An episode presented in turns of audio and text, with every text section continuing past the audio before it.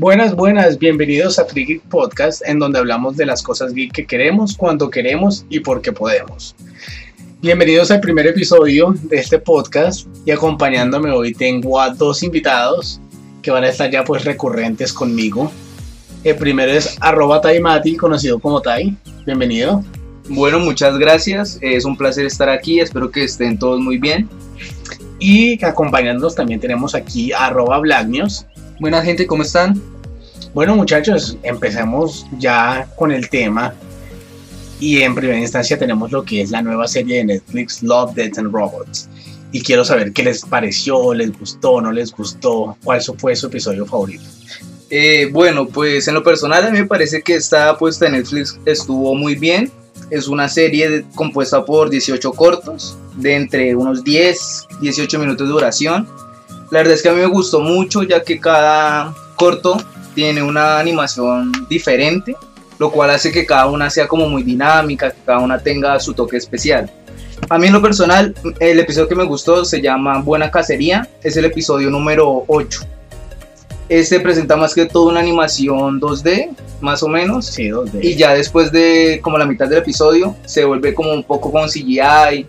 Entonces la verdad a mí la historia me gustó mucho eh, trata de dos cazadores de espíritus, los cuales tienen la tarea de capturar una criatura eh, mítica, que es como una mujer que se convierte como en una especie de zorro. Sí. Entonces a partir de ahí, después de eso, pues pasamos ya de un escenario así fantasioso a uno más como mecánico, como así. Revolución industrial. Exacto. Y entonces pues a mí en lo personal esta historia fue la que más me gustó, la animación me pareció impecable, los efectos con el CGI, los personajes, todo. Este fue de todos el corto que a mí más me gustó. Y bueno, eh, con respecto a mi punto de vista, la serie estuvo bien.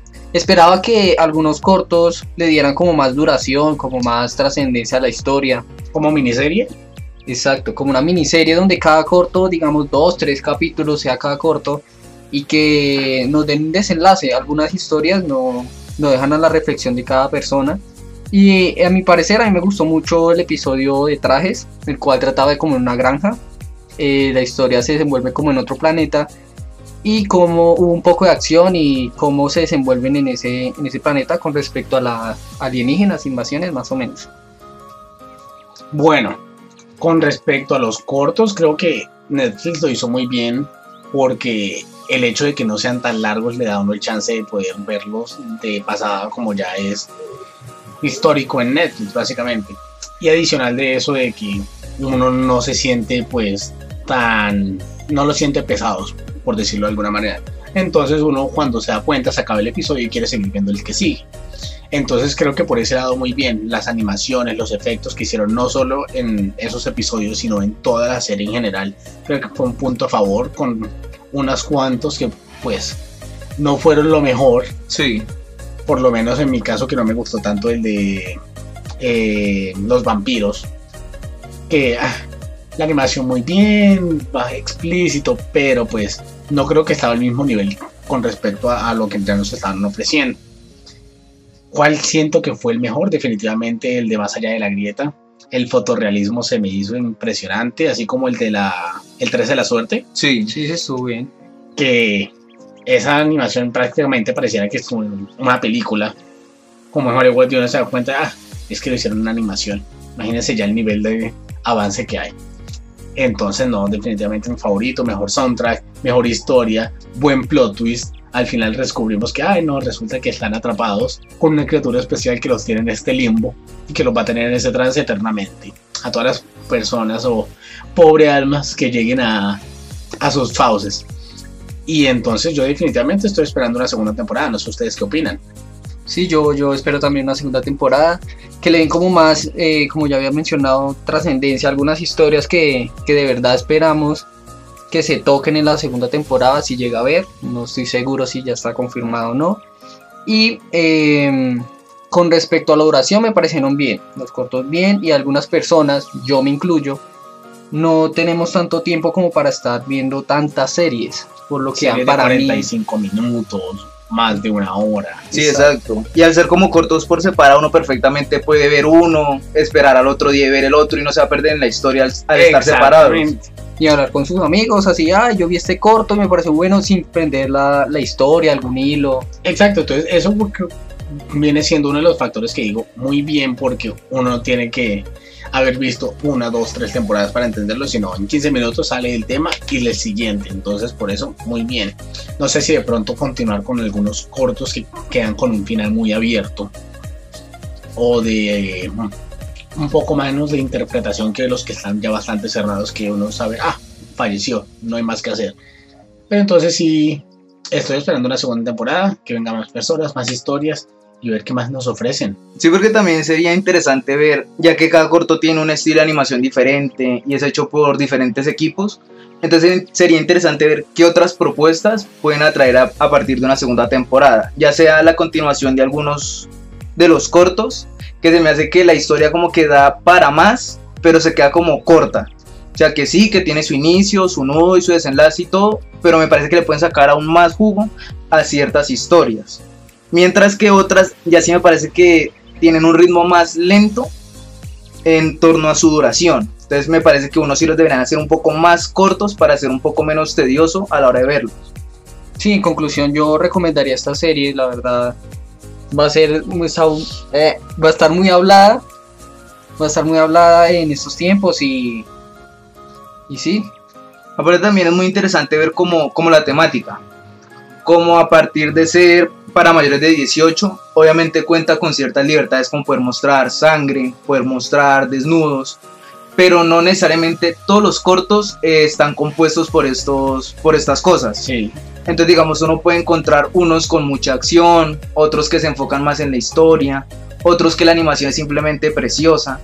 Entonces, como que hay un poco para todos los gustos. sí, para todos los gustos hay definitivamente, desde el que le gusta la animación 2D hasta el que le gustan los enfoques planos, porque para todo hay. Entonces por eso definitivamente se lucieron. Sí, definitivamente esta es una serie que es muy, muy recomendada. sí, Bueno. bueno, eh, ¿y qué tal si hablamos de Avengers, la nueva película que se viene y la última de la, de la serie? fase que estamos actualmente del universo cinematográfico de Marvel y que ya el 26 se estrena. Entonces la verdad que desde que salió eh, Guerra del Infinito el año pasado, Infinity War, estoy con el hype. Muy buen final, nos dejó a todos impactados porque a pesar de que sabíamos que había ya por lo menos los antiguos Vengadores, Iron Man, Capitán América ya no iban a volver, yo definitivamente creí que era en esa película que iban a acabar cuando le hicieron el plot de que, ah, no, pues acaban los nuevos y los viejos son los que van a tener que salvar a los nuevos para, pues, ver cómo sigue este universo cinematográfico. Me parece bien cómo tomaron esa, esa decisión debido a que pues va a ser la última, deberían ponerle como un poquito más de protagonismo a, a los últimos héroes, A la vieja guardia. Sí. Exacto, yo pienso que precisamente por eso es que quieren como, como tirar por ahí, ¿no? Como que dejemos a los nuevos para sus próximas películas, para sus secuelas que ya están confirmadas. Para los próximos 10 años de películas que van a tener. Definitivamente. Entonces mejor démosle protagonismo a los que se van, prácticamente. Y además, ¿qué protagonismo le van a dar? Tres horas es lo que supuestamente están diciendo que va a tener la, la duración de la película y Eso es... me van a tener ahí las tres horas, eso sí. Exacto. Aparte también, Pero pues... ¿será que se espera también escenas post créditos en esta Probablemente. entrega? Sí, lo más probable, ojalá sean buenas las postcréditos. Sí, no que que- tengan a uno tres horas más los créditos esperando para algo que, que no vaya a valer la Está pena. diciendo que hay escenas post créditos que no valen la pena. Pues a mí la escena de la hormiga tocando la batería nada más me gustó, pero de ahí a que sea buena ya es muy diferente. O como esa escena en. Capitana Marvel. No, no en Capitán No sé, a mí Marvel, no- en Spider-Man creo que es, que es el Capitán América. Sí, Ah, sí. o sea, me parece que para un evento como el que viene ahorita tienen que por lo menos lucirse absolutamente en todo. Incluyendo escenas post quién Definitivamente. sabe qué tal que nos guste otra escena de esas bien troll. Sí, que sea bien anticlimática, pero que sea graciosa. Entonces, pues Sí, claro. Porque las escenas post créditos de Capitana Marvel, una estuvo muy bien, la otra. sí me La quedó- del gato no. La del gato estuvo muy. ah, Ya no se fue esperaba, yo la verdad ya se esperaba, ya tenía como entendido de que así va a ser, así va a ser la recuperación de del tercer actor, ¿es que se llama? ¿no? Y después de mm, el Endgame ya vendría la siguiente película de Spider-Man. Ya dos años desde que salió la primera, el tiempo se ha ido volando, Uy, sí. definitivamente. Y el tráiler pues nos deja ver ya inclusive que va a salir Misterio, protagonizado con Jake Gyllenhaal y Y la verdad se ve bastante interesante. Yo la verdad no le, no le veo mucho futuro a esa película. ¿Por qué? No sé, no sé, el, el villano no sé cómo lo vayan a plantear, pero según las imágenes que he visto no, no me llama la atención. Pues a mí me parece que en cuanto a efectos, obviamente pues va a ser lo mejor de lo mejor. Ah, ¿no? claro. Entonces pues lo interesante es ver que este villano se especializa más que todo en hacer ilusiones. sí, Entonces yo pienso que digamos si ponen algo como los efectos que hicieron en Doctor Strange, me parece que, sim- Exquisitos. exacto, que simplemente por ese detalle valdría mucho la pena la película. Pero se han confirmado otro villano, o solo está... En teoría sí. ¿Qué es lo que pasa? Que el tráiler muestra de que va a haber una serie de mini villanos entre comillas y que Misterio parece que es bueno. Según lo que parece. Sí, algo, el algo así. Sí, o no sabemos qué pasa porque pues hay que esperar que julio llegue la película. Pero supuestamente dice que va a volver este Falcon, que estuvo en set. Entonces me gustaría saber cómo van a integrar esto y pues al fin sí vamos a tener algún de Sinister Six. Que sería... Uy, Sí, eso sí. la Que potencial. preestreno de una. Estreno a la medianoche. Sí, no. Sí, entonces se vienen muchas películas buenas. Ya creo que esa va a ser la última de este año por parte de Marvel. Sí. Pero no hemos hablado de las teorías de, de Endgame. ¿Qué opinan de esta? Tony Stark es un Skrull. Uy. Pues La posibilidad queda abierta después de Capitana Marvel que cuando ya introducen a los Skrull. De No una manera muy nefasta. Para mí esa introducción fue muy mala. es que es el problema de hacer una película posterior a todo lo que viene o a todo lo que ha venido, pero que es como una precuela de todo. O sea, Exacto. es muy fácil hacer ese tipo de cosas mal y quedar a la gente pensando, pero esto como que ¿qué tiene que ver acá. Pero para mí sí tiene mucho potencial porque ahorita que ya se está acabando esta saga, cuando llegue la otra probablemente puedan hacer una invasión secreta fácilmente. Y es un potencial que van a tener ya teniendo los Skrull en el universo cinematográfico. Pero me hubiera gustado ver a los viejos Vengadores enfrentar esa. Aparte que sería un poco anticlimático, o sea, después de lo que pasó en Infinity War y llegar y que es Iron Man sea un Skrull, mm, no sé, no, no, me, no me cuadra. ¿Qué más teorías hay? Yo escuché una en donde dicen que eh, Hulk no se pudo transformar porque es Loki. No sé, no, no. Vi esa no, teoría, yo creo que me esa teoría está, está mal. Debido a una escena que recuerdo donde estaba Bruce Banner en el Hulkbuster Sí. y que sale Hulk por un momento, que lo llama y dice que no, que no Mm. lo va. Entonces para mí esa teoría se cae, se cae ya con esa escena. Pero la verdad cuando yo le dije, uy, Pues, o sea, si se da el caso, Sí. sería algo interesante, ¿no? Pero- sería un plot Pero la verdad es que quiero que vuelva Loki, extraño Loki. Ah, es que Loki es el favorito de mucha gente, incluyendo a nuestro amigo Key Black News. Uy, sí. Porque es que la verdad es que ha sido el único villano bueno y que ha sido como constante, ¿no? Como que a pesar de ser no tan malo, de ser más como un antihéroe, que mantiene como esa personalidad, como ese carisma. La siguiente teoría que ha salido bastante es cómo Ant-Man va prácticamente a salvar todo con el reino cuántico, viajes del tiempo, inclusive los nuevos trajes que ya aparecen en los Yo trailers. creo que nos está haciendo un spoiler, porque la verdad yo creo que de eso va a tratar la película. Sí, la verdad es que con lo que se ha visto, la verdad es que es como el único camino que pueden seguir, digamos, para, para darle una solución al, al problema que hay ahora con Thanos, ¿no? Porque la verdad es que es muy difícil que, digamos, ahora llegue Capitana Marvel y de la nada puedan solucionar las cosas simplemente porque está ella. Sí. Entonces es necesario como buscar este, otra salida y que además a mí en lo personal me gustaría, porque Ant-Man, que es un, un gran personaje, que le favorito Tai. Exacto. que en este tipo de protagonismo me gusta. Ya que es como ver otras posibilidades, ya nos hemos ido al espacio, hemos estado en la Tierra, y ahorita con Capitana Marvel pues nos fuimos al pasado. Entonces, ahondar un poco más en esto del reino cuántico me parece una, una apuesta interesante. Sí, aparte que me gustaría ver cómo el reino cuántico va a, a tomar esa importancia, porque en Ant-Man and the Wasp vimos que es muy relevante, pero no sé qué tan relevante sea para hacer un viaje en el tiempo. Entonces, esa es una teoría que me ha parecido bastante interesante desde que empezaron a rodarse la película y salieron las fotos filtradas y Sí, Y pero todo. será, será que van a volver al pasado, ¿sí? Y van a re- recolectar las gemas, vuelven al presente y hacen otro guante o van a... Eh, van Esa a... sería la, la gran incógnita. que Sí, o tendríamos sea, es que tenemos como que lo que van a hacer es hacer eso, ¿no? Como que volver al pasado a través del reino cuántico, pero ahí lo interesante es que no sabemos cómo. Exactamente, sería ese lineamiento que como que nos han planteado o que hemos visto con respecto a las fotos, porque recordemos que hasta donde sabemos únicamente están utilizando el- las promocionales de los primeros 15 episodios, 15 minutos, 15 minutos. perdón, de la película, y es una película de 3 horas. Exacto. Entonces, Le falta mucha historia que van a tener que contar. exactamente.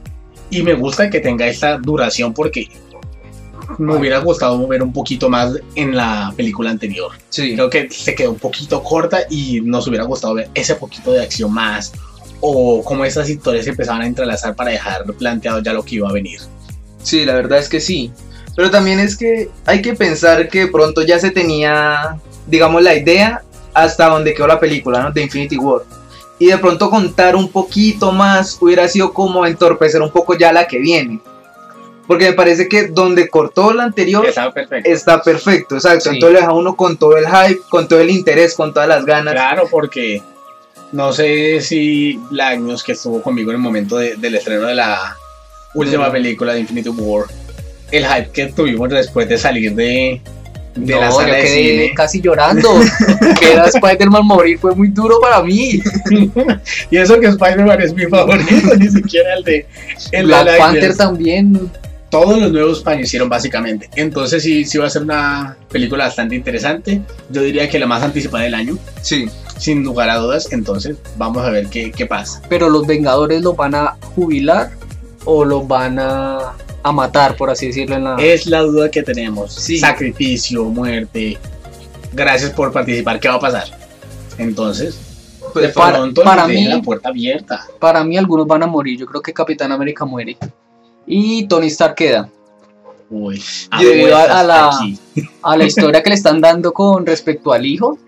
Que quiere tener un hijo, si no estoy mal. Que... que se quiere casar con. Sí. Entonces, para mí él va a quedar vivo, pero va a dejar como su, su granito de arena.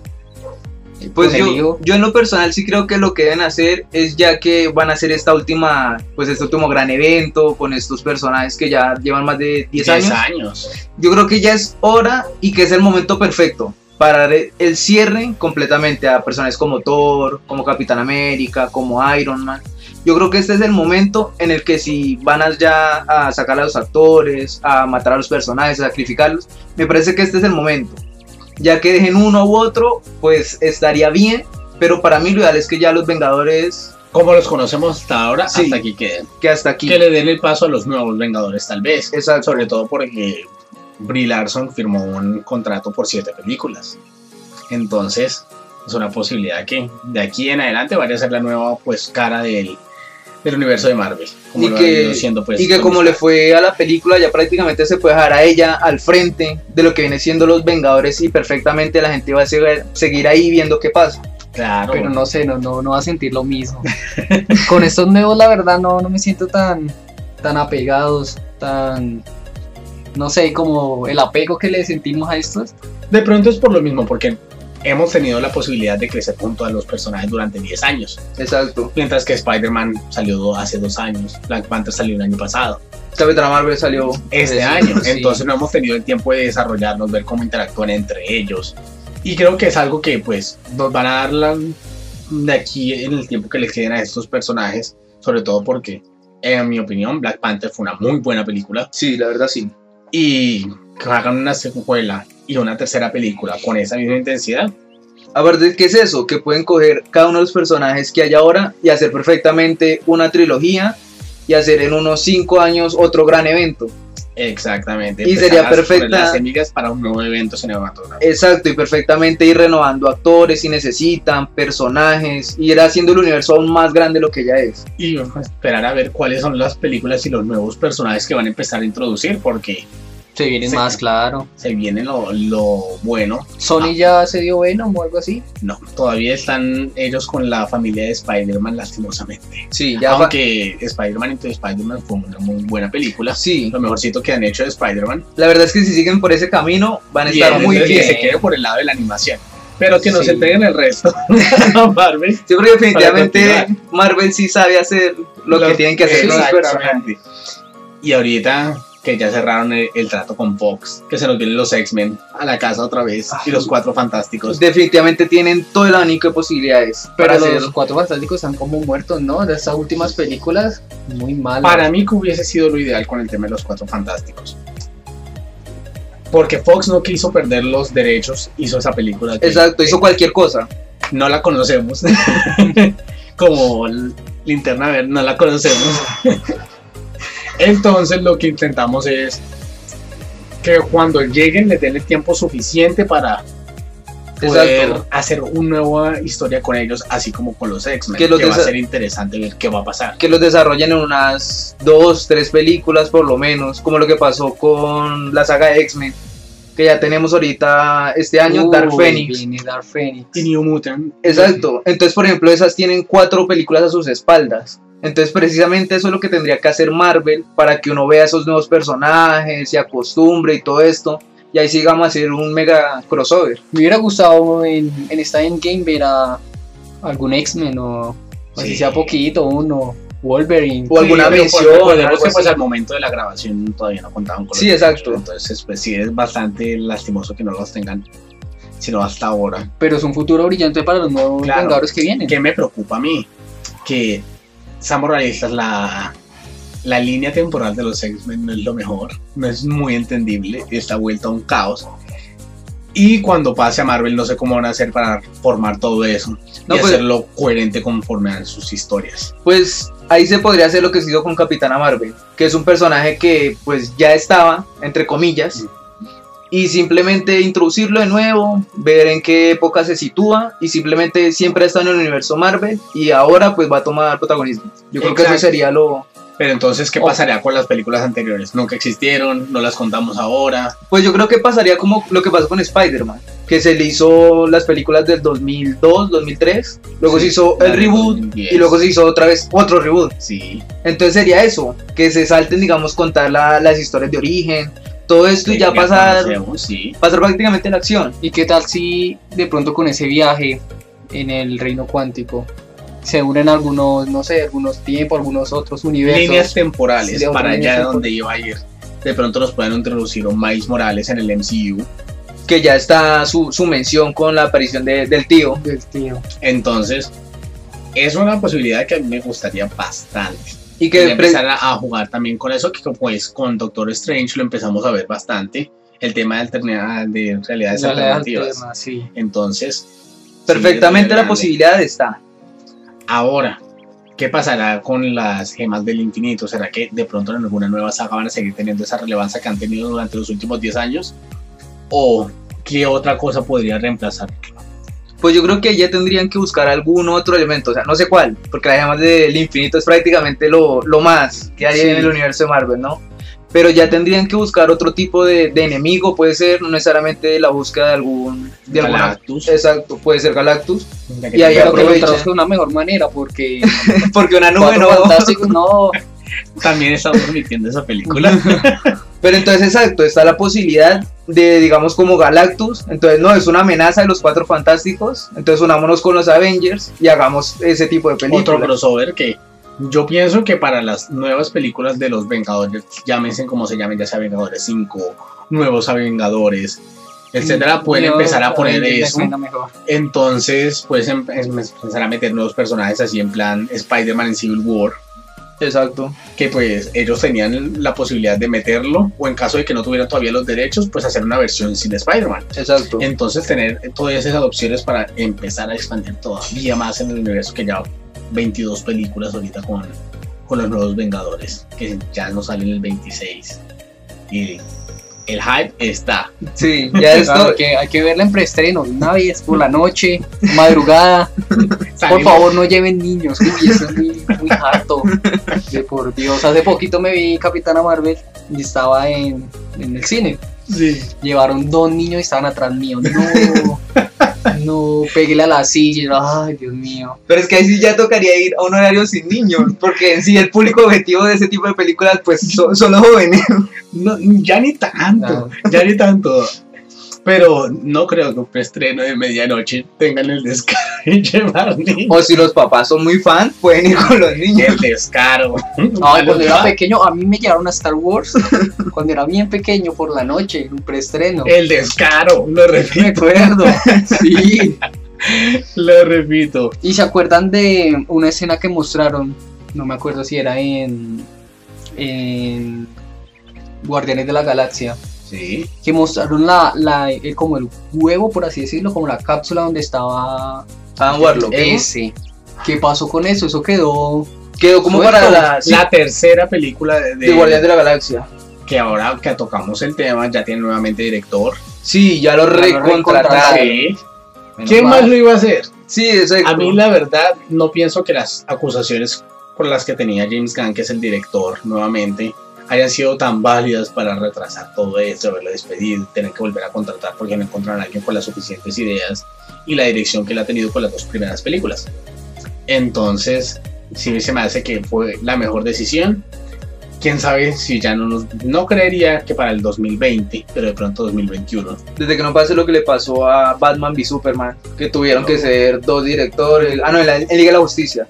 Que tuvieron que ser dos directores, que, Volver a filmar escenas. que una película, que una parte tenía un ritmo, que la otra otro, que los personajes cambiaban de. O sea, no. Sí, la verdad sí.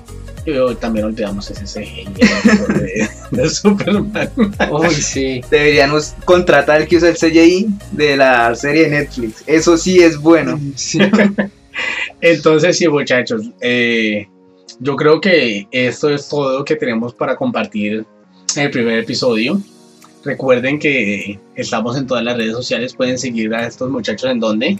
Me pueden seguir en arroba Black News en Twitter, Instagram y ya. A mi arroba Taimati en Twitter. Ah, y. YouTube también, también. Igual vamos a tener todas las redes sociales, en la descripción vamos a tener para que nos sigan, para que compartan, para que dejen sus comentarios, sus opiniones. Para que comiencen a compartir con nosotros que quieren escuchar, que quieren debatir aquí. A mí me encuentran en arroba Cool en todos los lados. También vamos a estar en diferentes plataformas de audio para que entonces aprovechen la posibilidad de estar en Spotify, SoundCloud, iTunes, inclusive YouTube. Entonces, no siendo más muchachos, los veo el próximo miércoles. Miércoles. Miércoles. Y hasta entonces tengan una muy buena semana. Bueno, hasta luego, gente. Se cuidan. que estén bien.